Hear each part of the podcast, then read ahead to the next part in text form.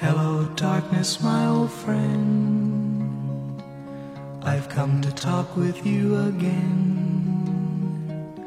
Because 来加拿大读大学或者研究生需要什么申请条件？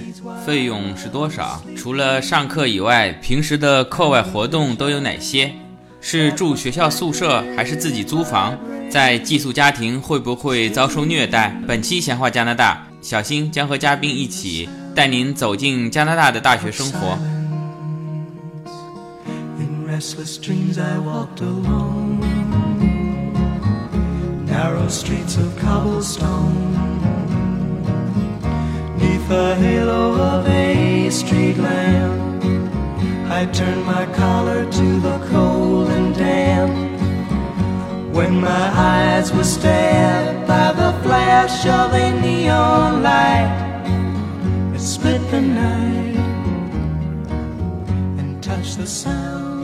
闲话加拿大，我是小新。呃，这一期要先跟大家打个预防针，因为我个人失误啊，产生了一些技术性的故障。在本期邀请嘉宾的访谈过程当中呢，录音的效果不是很好，有一些电子的杂音。如果是我自己讲的呢，我就重新再录一遍了。但是请的嘉宾过来，不远数十公里的跑到我家来录的。首先最最对不起的是嘉宾本人，然后呢也跟听友们说声抱歉，对大家的收听质量有所影响。但是这期的内容呢是很多听友一直在评论区里或者私信在提问的，就是希望讲一讲在加拿大这边大学的一些生活。因为我本人呢是没有在这边读大学的，所以呢我自己讲不出什么切身的感受。特别邀请了我在这边的朋友啊啊、也是一位美女 Estelle，她来给我们介绍介绍她在加拿大读研究生的这段经历。还是重申一下，录音效果欠佳，但是嘉宾讲的内容呢非常丰富，相信会对呃关心加拿大这边大学留学生活的一些朋友有所帮助。如果实在觉得这个收听质量不是很好呢，也不勉强大家。大家如果对这个加拿大的大学生活有一些具体的问题的话，您可以在评论区留言，我呢会根据这期节目我所得到的信息啊、呃来给您解答。接下来开始我们的正式的访谈。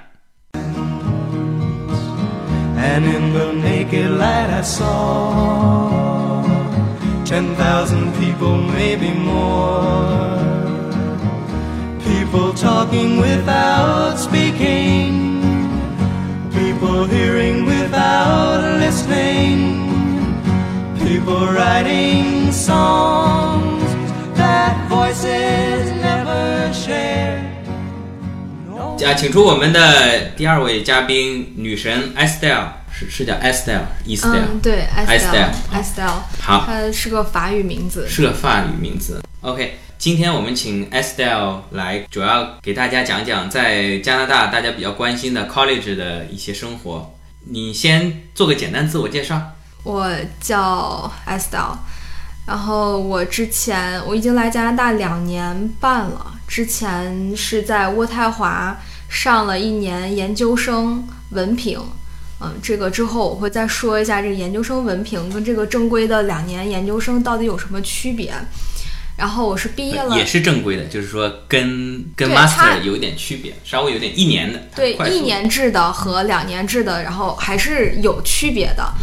嗯，后来在渥太华毕业了之后，然后就来到蒙特利尔上了现在这个项目，然后是算是也是读 PEQ，嗯，对，其实严格来讲不能叫 PEQ，它因为 PEQ 是个很大的项目，然后等于说读的这个学校叫 Training，对，你可以把它理解为就跟蓝翔技校一样，但是跟国内这个蓝翔技校还是不一样的啊。可能教学质量比蓝翔差一点。嗯，确实，确实，其实蓝翔还是蛮好的。说的好像咱们俩去过蓝翔一样，也也只是没在广告中看的。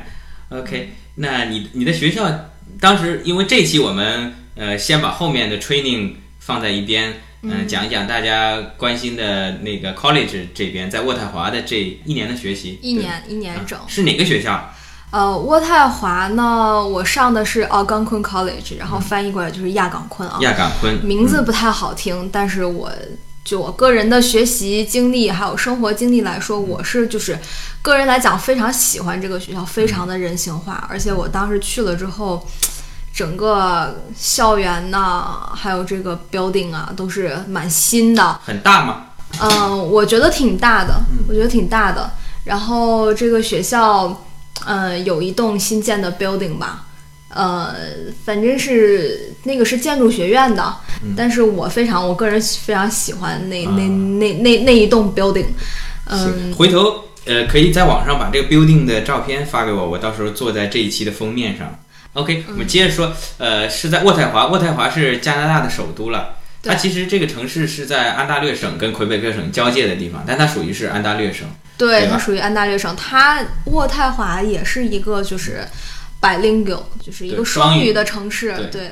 其实他们有的说，甚至你如果不懂法语的话，在渥太华找工作其实非常非常难，很多都政府机构，更多的都需要双语，甚至比在蒙特利尔找工作还要难。如果你不懂法语对，因为渥太华它是一个很宁静的一个小城市吧，城市小，然后生活氛围非常好，更多的是就是适于适于养老，没有什么吃的喝的呀、玩的呀，都比较有局限性，所以他而且在渥太华啊、呃，这个工作比较单一。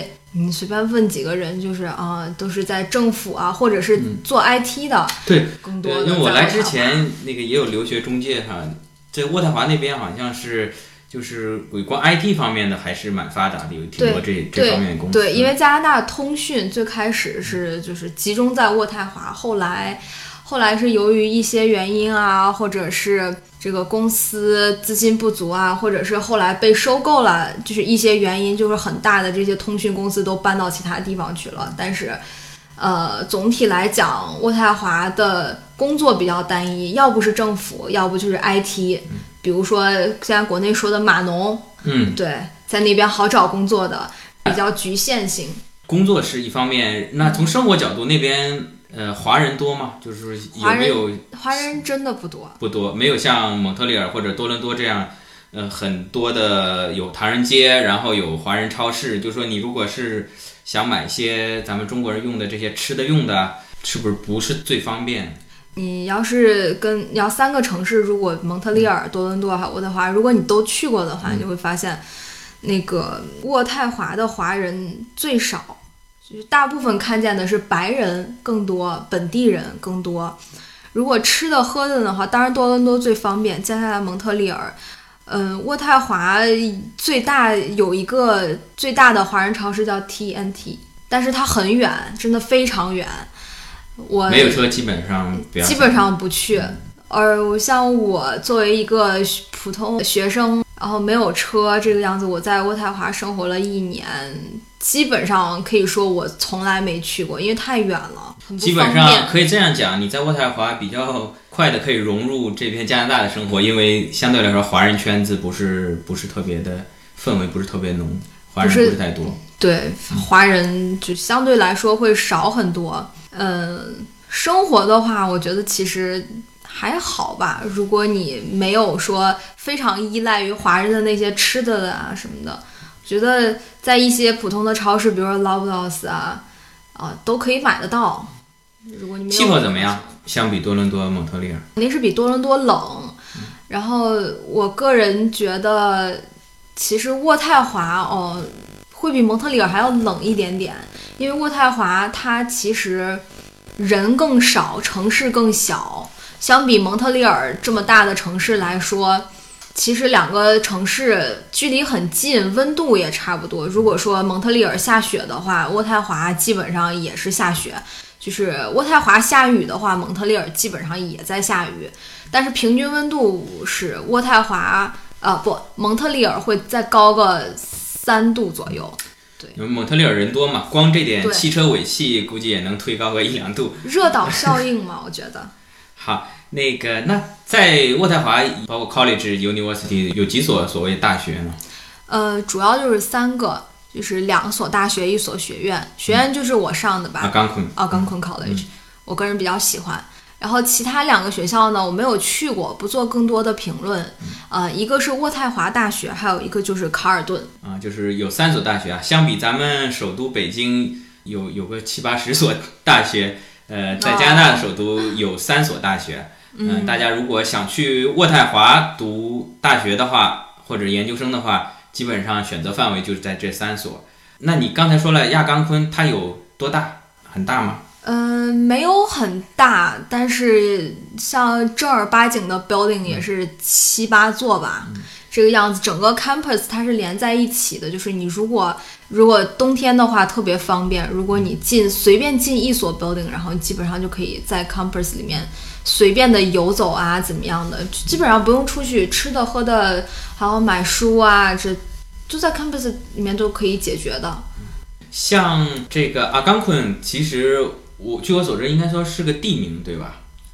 对，有一个阿冈昆 Park，有一个亚冈昆呃国家公园，好像。对对对对。相比什么什么哈佛啊这些，可能都是人名嘛。嗯。这个加拿大很多大学跟美国不同，是公立的，所以它以地名命名的会比较多。对。那你刚才说了，渥太华有两个 University，一个 College。在国内很多可能咱们有一些固有的印象是 College 像大专。嗯，University 是大学，所以国内曾经我记得在我读大学的那个时代，哎呀，一下暴露年龄了，很多的 college 都纷纷的，就是学院某某学院都改成某某大学。呃，那你觉得在加拿大这边是有这些分别吗？这个问题很很多人都问过我。嗯，因为在我们的传统观念里面，就是大专不如大学。但其实啊，不要不要抱有这样的观念，因为在这边的话呢，大专和就是这个 college 跟 university 其实上差别很小，就是对他们来说都是同一个级别的。然后我觉得唯一的差别就是说，这个 college 它更注重于培养这个实践的能力。嗯，就是 college 一般三年嘛，你更多的是就是不停的在实践、实践、实践，就是你的实践课很多，占的比分也很也很重。而 university 它更多的就是偏学术，就是要写很多论文啊，写很多 paper 这样子。所以说，但是这不代表啊，不代表 college 就会很轻松。据我个人的经历，还有我一些就是全部上过 college 的朋友的，他们的这个经历啊，其实这个 college 它比 university 还要累。哎，如果同样读个就是 college，其实也有也是本科嘛，对吧？嗯，不是说大专，就是同样读本科都是四年。嗯，或者说这边老外是不是学分修修满了，你学霸提前毕业也可以，但是基本上毕业条件是一样的，然后出来的这个。住了所谓的 degree 都是都是 bachelor，对吧？读四年，对，都可以授予。对，然后接下来就说你所读的，你是指读了一年，你国内是本科，对吧？对。过来这边读一年的，通称都叫研究生，如果翻译过来，嗯，对吧？但是从英语来讲，你这个叫做，我这个叫做 graduate certificate，翻译过来就是说叫研究生文凭。对，然后传统的研究生有博士、硕士，像硕士就是 master，嗯，嗯，你这个还不能叫 master，graduate certificate 就是对，这个意思就是说，呃，你大学毕业了，然后你现在上的是这个研究生的培训课程，你上完之后，他给你发一张证书，证明你哦，我上过我这个课程，我完圆满的上完了，我结束了，就是这样一张，就是算是毕业证吧。对你肯定是想问有什么区别是吧？对，就是那种呃两年制的研究生，他出来会有两个证，两个证书。如果你上过那个呃，如果你是上过本科的话，你知道毕业的时候会有两张学历证跟学位证。对，学历证和学位证，学位证他就会告诉你授予你，比如说文学学士或者是商科学士这样一个学士学位证。对。然后第二个就是你的毕业证，就告诉你哦，我我我所有课程完成了，对啊，对对是这样的。我不是清华的，我是吹一下牛。对这个这个我我上的这个一年，就是你出来之后会你有这个毕业证书，但是并没有这样一个授予你 master degree，没有 master 这样一个学位。通俗讲啊，你你不要生气，就是说还是比 master 稍微低一点的，对低一些。对对，可以。呃，我我有个疑问，比如说我读了一年。哎，我突然觉得我学习在这边啊，英语都适应了，我想去读 master，我可以再续续一年去拿这个 master 吗？还是说我只能重新再花两年时间去读要重，我应该是要重新再花两年时间去读。？OK，但是如果你有这个的话，会比较好申请，因为这就相当于一个你研究生的预科，哦，对吧？但是你不读研究生预科，本科也直接去读两年读 master 也可以，当然可以，当然可以，那另外要求会高一些，这个我们稍后也会讲到。嗯啊，前面也讲到了，就是说，其实，在 college 来说，学习的压力并不比 university 要小，嗯，对吧？那么聊聊咱们的在 college 的课业负担，大概每周几节课，课程设置方面。嗯，我这都是个人的经验啊，对就是每个 college 它肯定课程设置每个 college 不同的学，甚至不同的专业对都会不同。对，课业都会不一样，我这是个人的经历。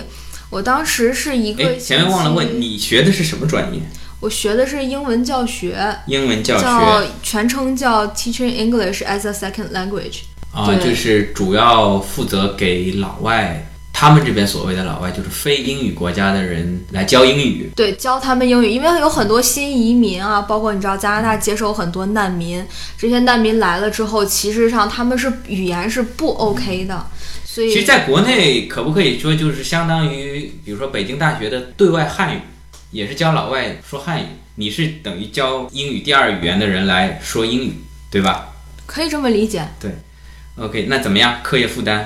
我觉得其实还是蛮重的，还挺多的。当然，除了每天，呃，每天都要上课，大概两个小时到四个小时不等哈。嗯一节课两个小时的话，如果一天有两节课，就是一上午都要上课这个样子。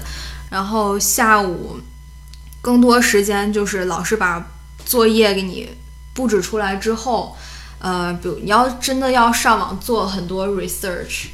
真的就是要去看很多别人写的 paper，要真的要去看书，真是看的很多的，然后自己要把这些东西写出来啊，或者怎么样的，就是说更多的时间就是自己去自学的时间更多，然后作业基本上每个星期都有，每一个作业大概要花至少五个小时去完成吧，前期？对，要投入其实挺多时间的，而且课程就是比较紧，每个学期每一门课大概都有七八项作业吧。这样加起来的话，那一个学期就要有二十到三十项的 assignment，这是平均的。一整个学期，如果你有七门啊，课，一整个学期其实也就是四个月，二二三十周嘛，对，二十多周十20十六周，一般一般都是哇，是十六六到二十周，每每周都超过一个 assignment，每周至少一个 assignment。两个。嗯对，所以我的最直观的感受就是，当时在上 college 的时候，天天就在赶作业，每天都在赶作业。这个做完作业刚交完，一一一一看自己的课程表，哎呀，下一个作业明天要交了，就是这种这种感觉，其实是很忙的。等于说这个课非常的，课程非常的紧，作业也非常的紧。然后整个课程一个学期下来，非常的 intensive，也是上五天课，休息两天，对吧？但是你周末基本上还是要复习、赶作业。嗯，看个人看个人效率的。对你如果说我六十分儿万岁，我过了就 OK 了，我根本就不混 GPA 的话，那真的无所谓的，那该玩儿就玩儿了。但是如果你还是讲究，就是你追求一个高的 GPA，然后追求一个好的分数，你想要每个都至少拿到 B plus 的话，那真的要付出很多时间的。诶，他这个我想问问，就是因为你这个是呃教英语嘛，嗯，都有哪些课？因为像我们在国内，我硕士也没读过，就是一个本科。但是啊我读工科的话，除了专业课以外，一开始会学一些数学啊，然后大学物理啊，嗯，然后每年都有呃什么马克思主义政治经济学啊，什么嗯三个代表之类的这些课。嗯呃，你在这边一年除了英语相关的课，有没有别的或者体育、音乐这些有关艺术修养方面的，会有这些课吗？呃，这个就是 college 跟 university 第二个区别，就是说没有选修课，没有选修课。对，没有选修课，所有的课都是 college 给你规定好的，就这么多课你就上。如果你要再想上其他的课的话，你可以可以再报名报其他专业，嗯或者是找一些课外活动啊，一些什么呃社团呀什么的，你可以去参加。但是作为整个课程来讲是没有这些选修课的，没有选修课，对，没有选修课。基本上你所有的课程都是跟你专业最终毕业相关的这些相关专业的课程。对对，都是一都是全部我上的课程全部都是必修课，没有说为了挣学分去选的这节课。你而且如果你真的让我选的话，我就没有那个时间去上那个课，因为你对我好累。专业的追求比较高嘛。我我我没有很高的追求，但是我就正正常常的把这个课跟下来，我也觉得挺忙的，挺忙，挺累一个。学期。对，你刚才说这个呃，读书还是压力还是蛮大的，但有没有这方面原因？因为毕竟咱们英文不是母语，嗯、你觉得上课还适应吗？会不会因为语言的原因，所以就是比当地的学生我们花更多的时间？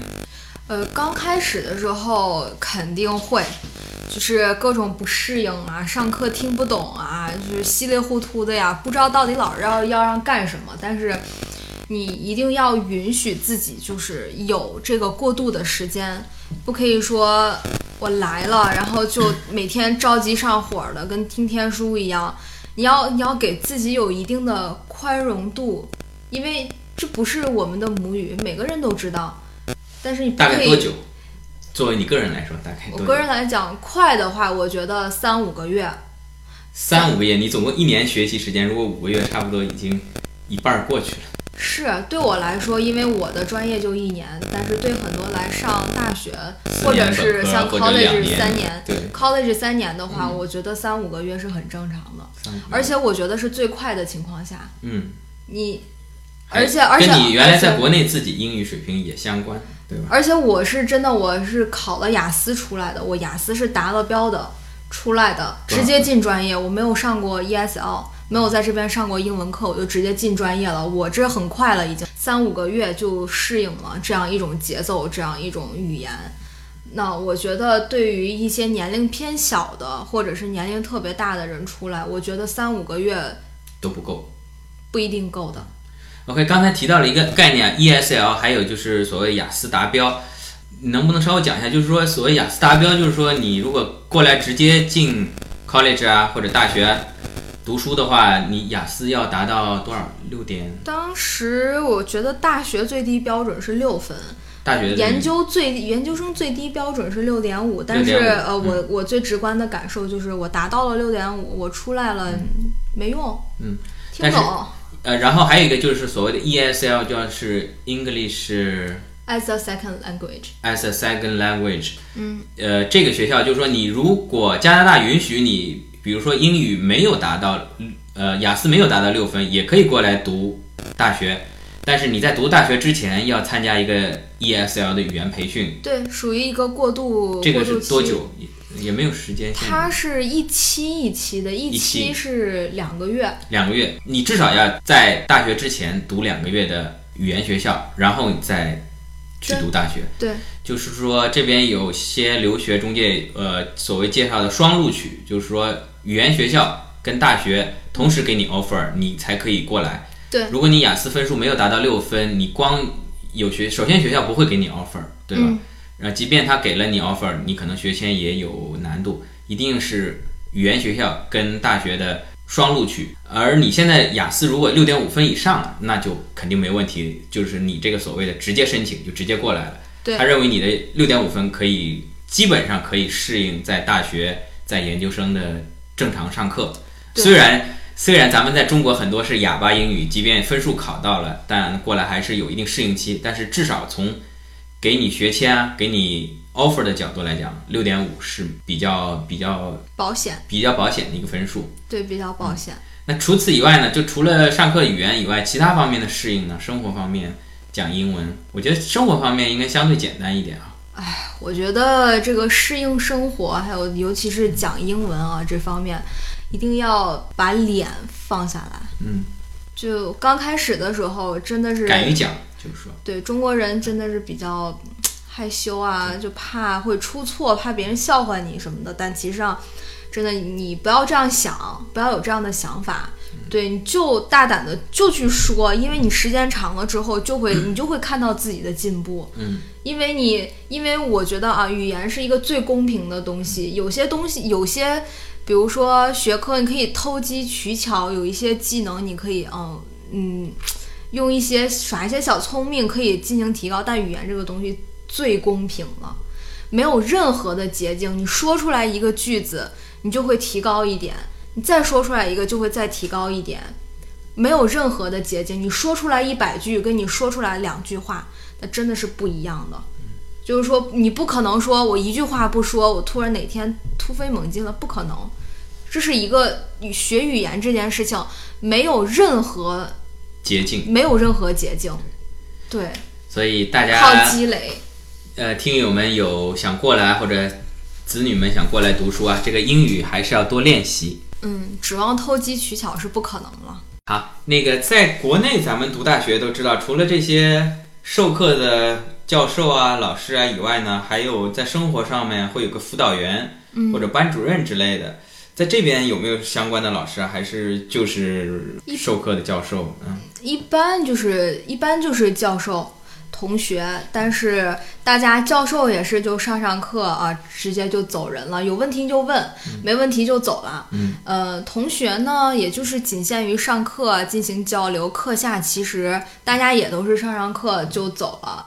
如果说真的有什么问题，就是生活方面，生生活上面有什么问题的话，学校里面会有一些特殊，有一些机构专门是，比如说 international students，就是。Office 之类的，你要到那个他的办公室去问，对，你要对，要要要勇敢的。去问，他们会给你一些建议，比如说有很多学生刚来，心理压力比较大，觉得这个课业比较重啊，会哭，呃，然后就觉得受不了啊，这些东西，你就要到 office 去问，就要跟他们讲。因为在这边，就是如果你讲出来，会有很多人帮助你；但是如果你什么都不讲，永远都不可能有人去主动帮助你的。所以一定要把你的困难讲出来，让大家都知道你需要去帮忙。这样他们会给你很多建议，比如说，嗯，他会给你推荐，你可以去看一下，就是进行一下心理辅导，或者是去给你安排你跟你的 coordinator 或者就是就就所谓教授，就是跟他们去见一面啊，聊一下呀，怎么样的，就是。还有一些，呃，推荐你去参加一些社团呀，让你去交到更多的朋友啊，其实都是都会有帮助的。但最重要的一点就是，你一定要把你的困难让别人知道，对，告诉别人你需要帮忙，这样是这问题是一定会被解决的。但是你一定要让其他人知道。那住宿呢？因为国内一般是大学，不管是本科也好，研究生也好。呃，在我读大学那个时代，还是大家住宿舍的啊，不像现在很多，呃，咱们男女朋友或者男男朋友啊，就都是到外面租房的。在加拿大呢，这边，加拿大这边有三种情况，第一种是，比如说，呃，是住寄宿家庭的，俗称 homestay。呃，这样的话，钱上面可能会交的多一点，但是这个寄宿家庭，他这个主人会照顾你的饮食起居，等于说你不用自己开火，不用自己做饭，就是有人就就跟爸爸妈妈一样，这样在家照顾你。然后第二种就是住学生宿舍，学生宿舍很安全，有楼下有，比如说。呃，保安呀什么的，然后环境也非常的好，这是住学生宿舍是最好的，但问题就是它非常贵。对，学生宿舍，嗯，八九百吧一个月。一个月。对。它是一个人一个房间吗？因为我们那时候曾经是八个人一个房间。不，它是一个人一个。一个人一个房间，八九百。对，会一般学生公寓会有一个大的客厅，公共的。公共的。然后一个厨房，大家也是。不，不能自己开火，没有厨房，仅仅住宿八九仅住仅住宿，然后一般你如果住学生宿舍的话，一般会去吃学生食堂。学生食堂，对，然后不能开火，基本上就是一个宿舍三间房。食堂里贵吗？呃，还好，肯定是没有自己做便宜了，但是也还好。呃，一天的伙食费大概多少刀？嗯，看你怎么吃。正常吃，男生的话，我觉得一天得个十七八刀吧。那么贵？因为我当时在学校的时候，你随便买一个三卫士就要五六块钱了。你你一天对一顿中饭最起码吃一个三明治。对你，你一天吃三顿的话，你一个三位这五块钱也都十五块钱了。那那学校食堂，老实说，学校食堂还是挺贵的，因为在国内一些大学，对，像这些有关学校方面的食堂也好，校办企业也好，会享受一些税收优惠，所以虽然饭菜质量会很差，但是至少便宜。在我那个时代，至少是比外面饭店要便宜很多。像你所说的一个三明治五六刀，那就跟大城市在便利店买或者在外面吃是没有什么区别，甚至好像比外面还贵。我感觉一天吃十七八刀。嗯我觉得男生吃的多的话，我觉得比外面就是，即便不是跟自己开火相比啊，你在蒙特利尔，比如说你吃个麦当劳或者 Tim Hortons，差不多也就这个价价钱，五六刀，是，对，就是说它并不会比外面便宜，它的学学生食堂并不会比外面便宜，并不会，其实。可能也也有可能更贵，因为比较偏独此一家。对，好吧，那第三种就是自己租房，自己租房，对自己租房啊，嗯，会相对来说便宜，但是呃你要自己照顾你自己的生活，然后每天要自己做饭。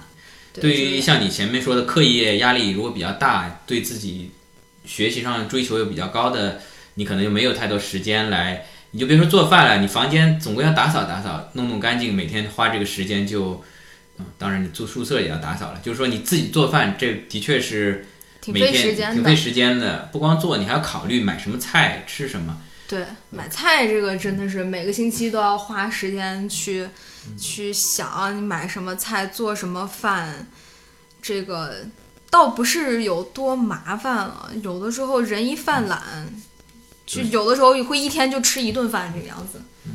说宿舍是八九百一个月，反正你去预定学校花钱就可以住对，但他并不会按专业按班级去给你安排住在一起，就是不会都有可能。那么寄宿家庭呢？寄宿家庭大概是多少钱？嗯，我的一个朋友住的寄宿家庭是一个月九百，九百包吃住。包吃住。那么自己租房呢？自己租房相对来说便宜一点，看你想租什么样的房子。便宜的我也见过三三四百的对有。我举个例子，比如说你学校宿舍是三个人，一人一间，然后有个大客厅，等对像三的三室一厅。那么你你同样找三个人志同道合的，一起同样去租个三室一厅的房子，大概多少钱呢？嗯，如果加水电、网暖全部都包下来的话，觉得一个月得每个人得四百五十块钱吧也就。是说一一千五不到，那平均摊在每个人身上四百五，比你在学生宿舍呢要便宜差不多便宜一半，便宜三分之一吧啊，至少便宜三分之一。至少便宜三分之一。自己要花很多时间去打理你自己的生活。如果你不是一个非常独立的人的话，很容易把自己生活搞得一团糟。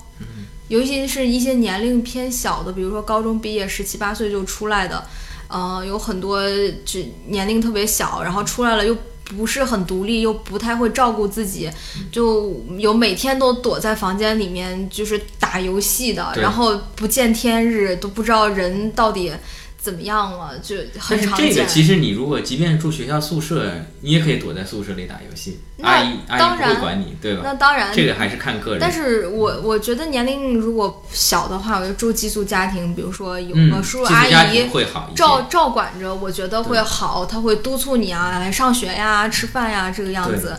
嗯，自己住的话也是有好有不好嗯的，所以我觉得家长们要考虑清楚。其实每种只能说是概率的问题，你寄宿家庭也有可能碰到一个比较差的一个寄宿家庭的家长，他会给你吃的很差，或者说对你要么放任不管，要么是什么都管。跟寄宿家庭的家长之间的沟通，嗯，其实也是一个问题。对我，但我觉得一般，呃，华人来这边找华人的寄宿家庭嗯会比较好，比较好沟通。一个是对这个语言没适应的时候，对，然后对这个心理上面有帮助。第二个是就是等于说都是大家都是中国人，然后我会觉得比较好，因为我没有听说华人的寄宿家庭虐待像我同学呀、我朋友啊这样的，一般听说的都是老外还是有。虐待。对，也不是，也不能叫虐待，可能是因为大家文化不同吧，他觉他觉得这个很正常啊，呃，对，他就他觉得每天吃面包很正常，没有虐待你。但中国人说我一个礼拜我至少要吃三次米饭，我才能觉得有一种满足感嘛。对对对对对，是。还是文化的不同。文化不一样，他觉得特别好，但其实我们觉得不怎么样。那么从你这个专业来说，你们有班级这个概念吗？除了系专业，然后有班级？当然有啊。有吗？你们班有多少人？我们班当时也就是二十，就是全就是 full time 加 part time，一共是三十个人。但是每天怎么叫还有 part time 是？因为我们一个专业嘛，我们专业自成一个系嘛。嗯。然后这样的话，大家上的课都是一样的。但是如果你是比如说兼职，他有有些人白天上班，对，然后他会选择晚上来上课。然后嗯，一共就三十多个人，然后但是每天出现的，就是每天大家都在一个班里上课，每天都能看见的，也就是二十多一点。学学生比例，男女比例怎么样？看专业。嗯，你这个专业呢？应该我这个专业女生多，嗯，女生比较多，而且百分之三分之二，呃，还要多一点，还要多一点。对，女女女女女性多，女女性多，然后。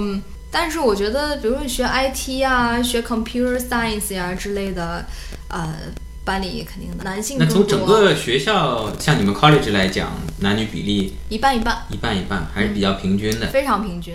那就是说，你这你们班二三十个人，本国学生跟留学生呢，有多少留学生？留学生在渥太华是比较少的了，算是多少？大概？嗯，我们 College 一共一一万多个学生吧。嗯。华人，我觉得应该没有超过一百个，没有超过两百个，两百百分之二不到。对对对对。那还有很多其他国家的留学生。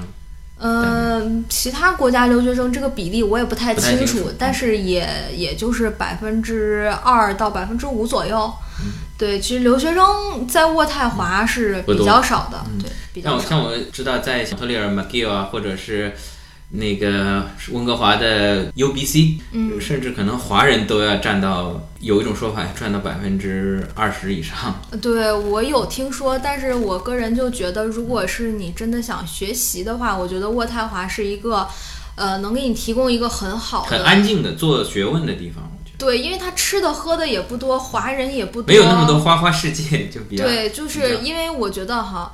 呃，也不是说贬低自己的同胞怎么样，但是华人多的地方，大家就会不自觉的，就是你自己也不知道，就是互相在攀比，比吃的，比穿的，比开什么车。但是华人少的地方，就更适于安心、安静的学习。对，嗯，其实可能跟城市也有关系。这也，呃，我把这话稍微圆回来一点，就也不是华人，你咱们不举加拿大里的，比如说纽约这种。就可能，哎呀，可能也得得罪一些纽约有没有纽约听友？就是说，可能本身这个商业氛围比较浓。你无论是这边的纽约的华人也好，纽约的美国人也好，纽约的其他国家移民也好，可能大家就是冲着那个华尔街，冲着那个金钱，那种攀比的感觉会更强烈一点。或者说，西岸的像旧金山这些地方，出来的随便马路上一个人都有可能是硅谷某上市公司的有股份的，都都是。千万亿万身家的那那好车，像包括在加拿大，像之前有说毕业以后很多人去那个卡尔加里，当时是国际油价非常高的时候，那个城市也是富得流油。大学毕业以后，本来想到那儿去努力奋斗，结果做个普普通通的工作，工资就很高，上来就是买车然后消费。那么在渥太华相对来说会比较能够沉下心来学习。那除了学习以外，这边课外活动多不多啊？或者社团啊、party 啊，一些社交。看，感觉像看美国派什么之类这些电影，老外好像基本不怎么学习嘛，一天到晚在那开 party 啊。哎呦，没有啊，这是一个，其实我觉得是一个误解。这边有很多课外活动，比如说学校会有。Barbecue 啊，会给你一些 free coupon，你拿这个 coupon 可以换一个 burger，然后再拿一杯饮料之类的。但是，一般这种 free coupon 拿的人也很多，就是有的你拿到的概率并不是很大。但是这种活动还是有的，而且社团也是也也挺多的。但是我当时上学的时候没有那么多时间，所以我也没有参加很多的社团。然后 party 呢，我是真的一共就参加过两个 party。全都是本专业组织的，嗯，然后其他更多的 party 当然也有很多了，但是我没有去过哈。是哪方面？有主题吗？比如说我经常我比较喜欢的就是有什么有 bikini party 啊，这这种。有节日，就是这种节日的 party 更多，比如说有呃感恩节 party，然后还有就是 Halloween，就就是那个万圣节嘛，万圣节 party，大家就就就就化妆啊就 cosplay，对，然后这种你你穿了什么？我当时我没有去，但是我哦朋友去了，他穿的是他扮的是一个吸血鬼，哦然后我没有去。但是像这种节日性的 party 还是很多的。然后另外我觉得比较值得一提的就是在 college 里面，就是有很多 free 的 show，嗯，比如说一些学戏剧表演的学生，哦还有一些有一些朋友学编剧的，然后因为他们也要练手嘛，然后就会写一些经常写一些小剧本儿，然后拿去让学生排演，排演完了之后，然后他就会邀请很多学生嘛，然后去看他这个剧本，看他这个戏，然后他他就给你很多就是 free 的票。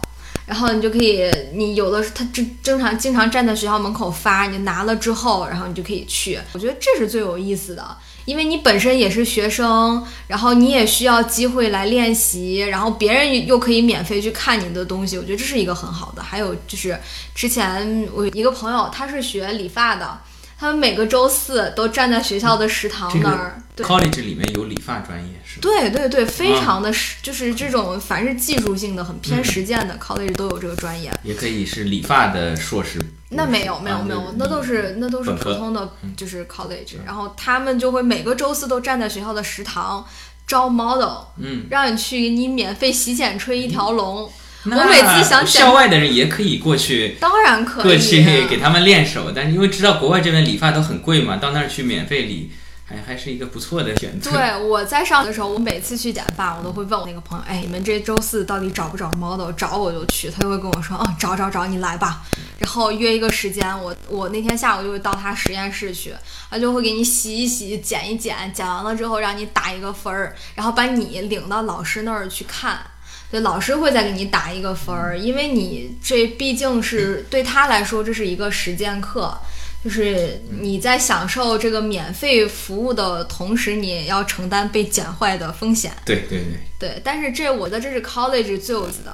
还有比如说像我们学校那个，就是 in 有一个食堂，那个那个餐厅啊，international restaurant，里面所有的服务生是学酒店管理的，都是必须免费在那个餐厅就是做义工，所以里面的所有服务生都是我们学校酒店管理的，里面做的所有的吃的都是在我们学校上 training 的，就是上那个。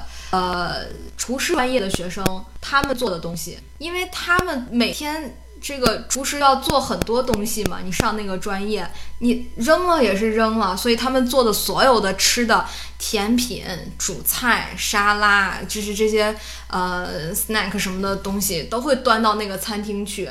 当然，然后那个餐厅呢，呃，厨师是学生，服务员是学生。但是主管在里面监管的当然是我们学校的老师啦。然后你进那个餐厅吃东西会比在外面便宜一半，就是你平时在外面花七八十刀要才能吃到的法式大餐，在我们学校就是二十刀，再加上税，你就可以享受一顿法式大餐。下次什么时候我们一起去你学校再吃个法餐？没问题，没问题。那个餐厅和什么什么人都可以去，唯一就是因为他们大家都是学生，大家都在里面免费服务。我觉得这是 college 最有意思，就是最能受到教育的一部分，互相服务非常对，互相服务，而且价格又便宜。对，我觉得这是最有意义的一件事。除了刚才所说的这些，还有哪些？嗯，就是这些都属于社交了。那像在国内比较，大家上了大学比较重要的一件事情，也就是谈个恋爱什么之类的。觉得你们学校这个这样的情侣多吗？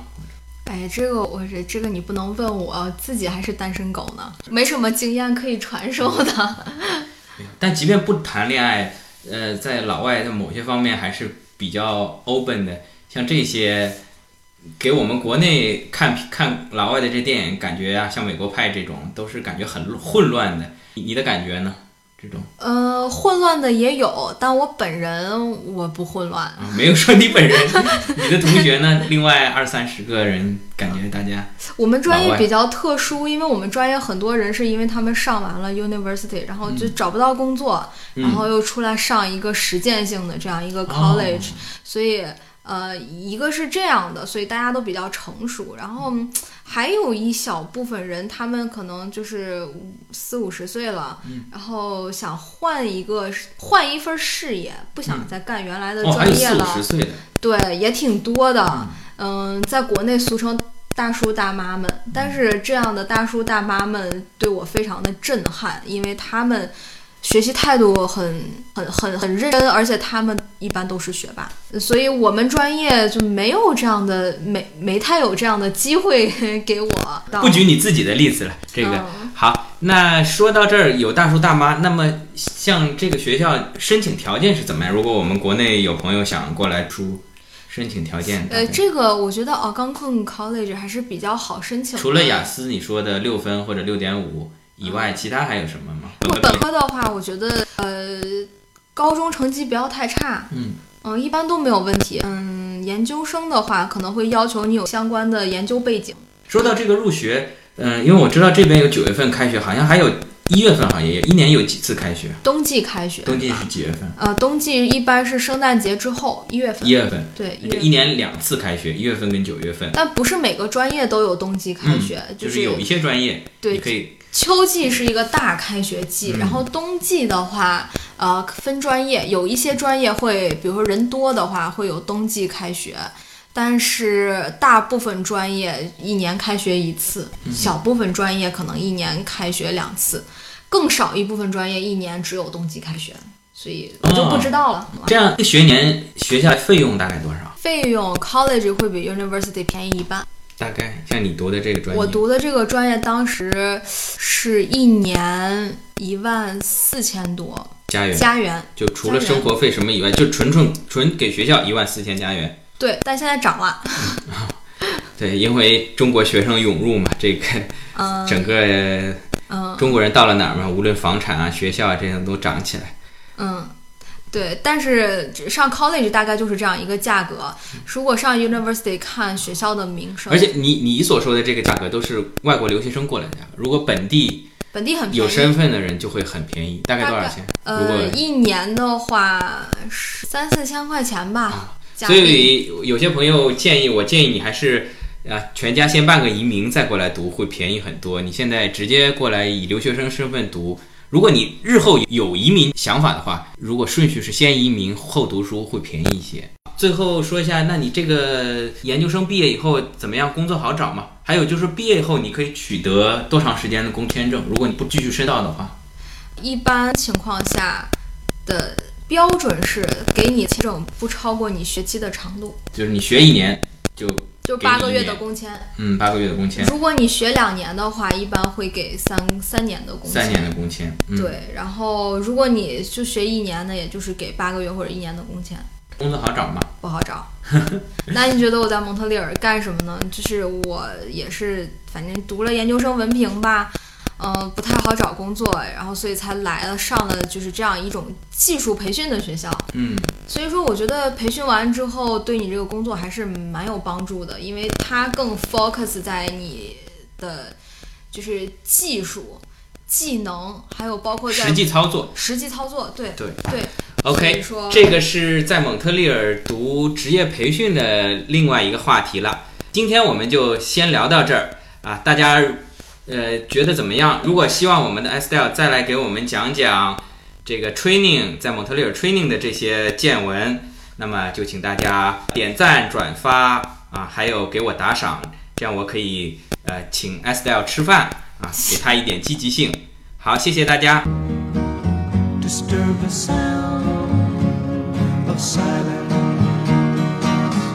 Fool said you do not know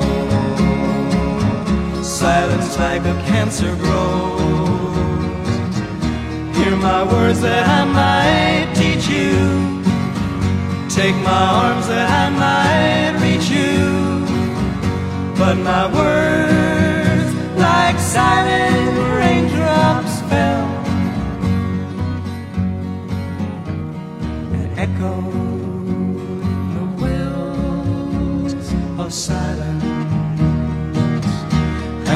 The people bowed and prayed to the neon god they made. And the sign flashed out its warning in the words that it was forming. And the sign said the words of the prophets are written on the subway walls, tenement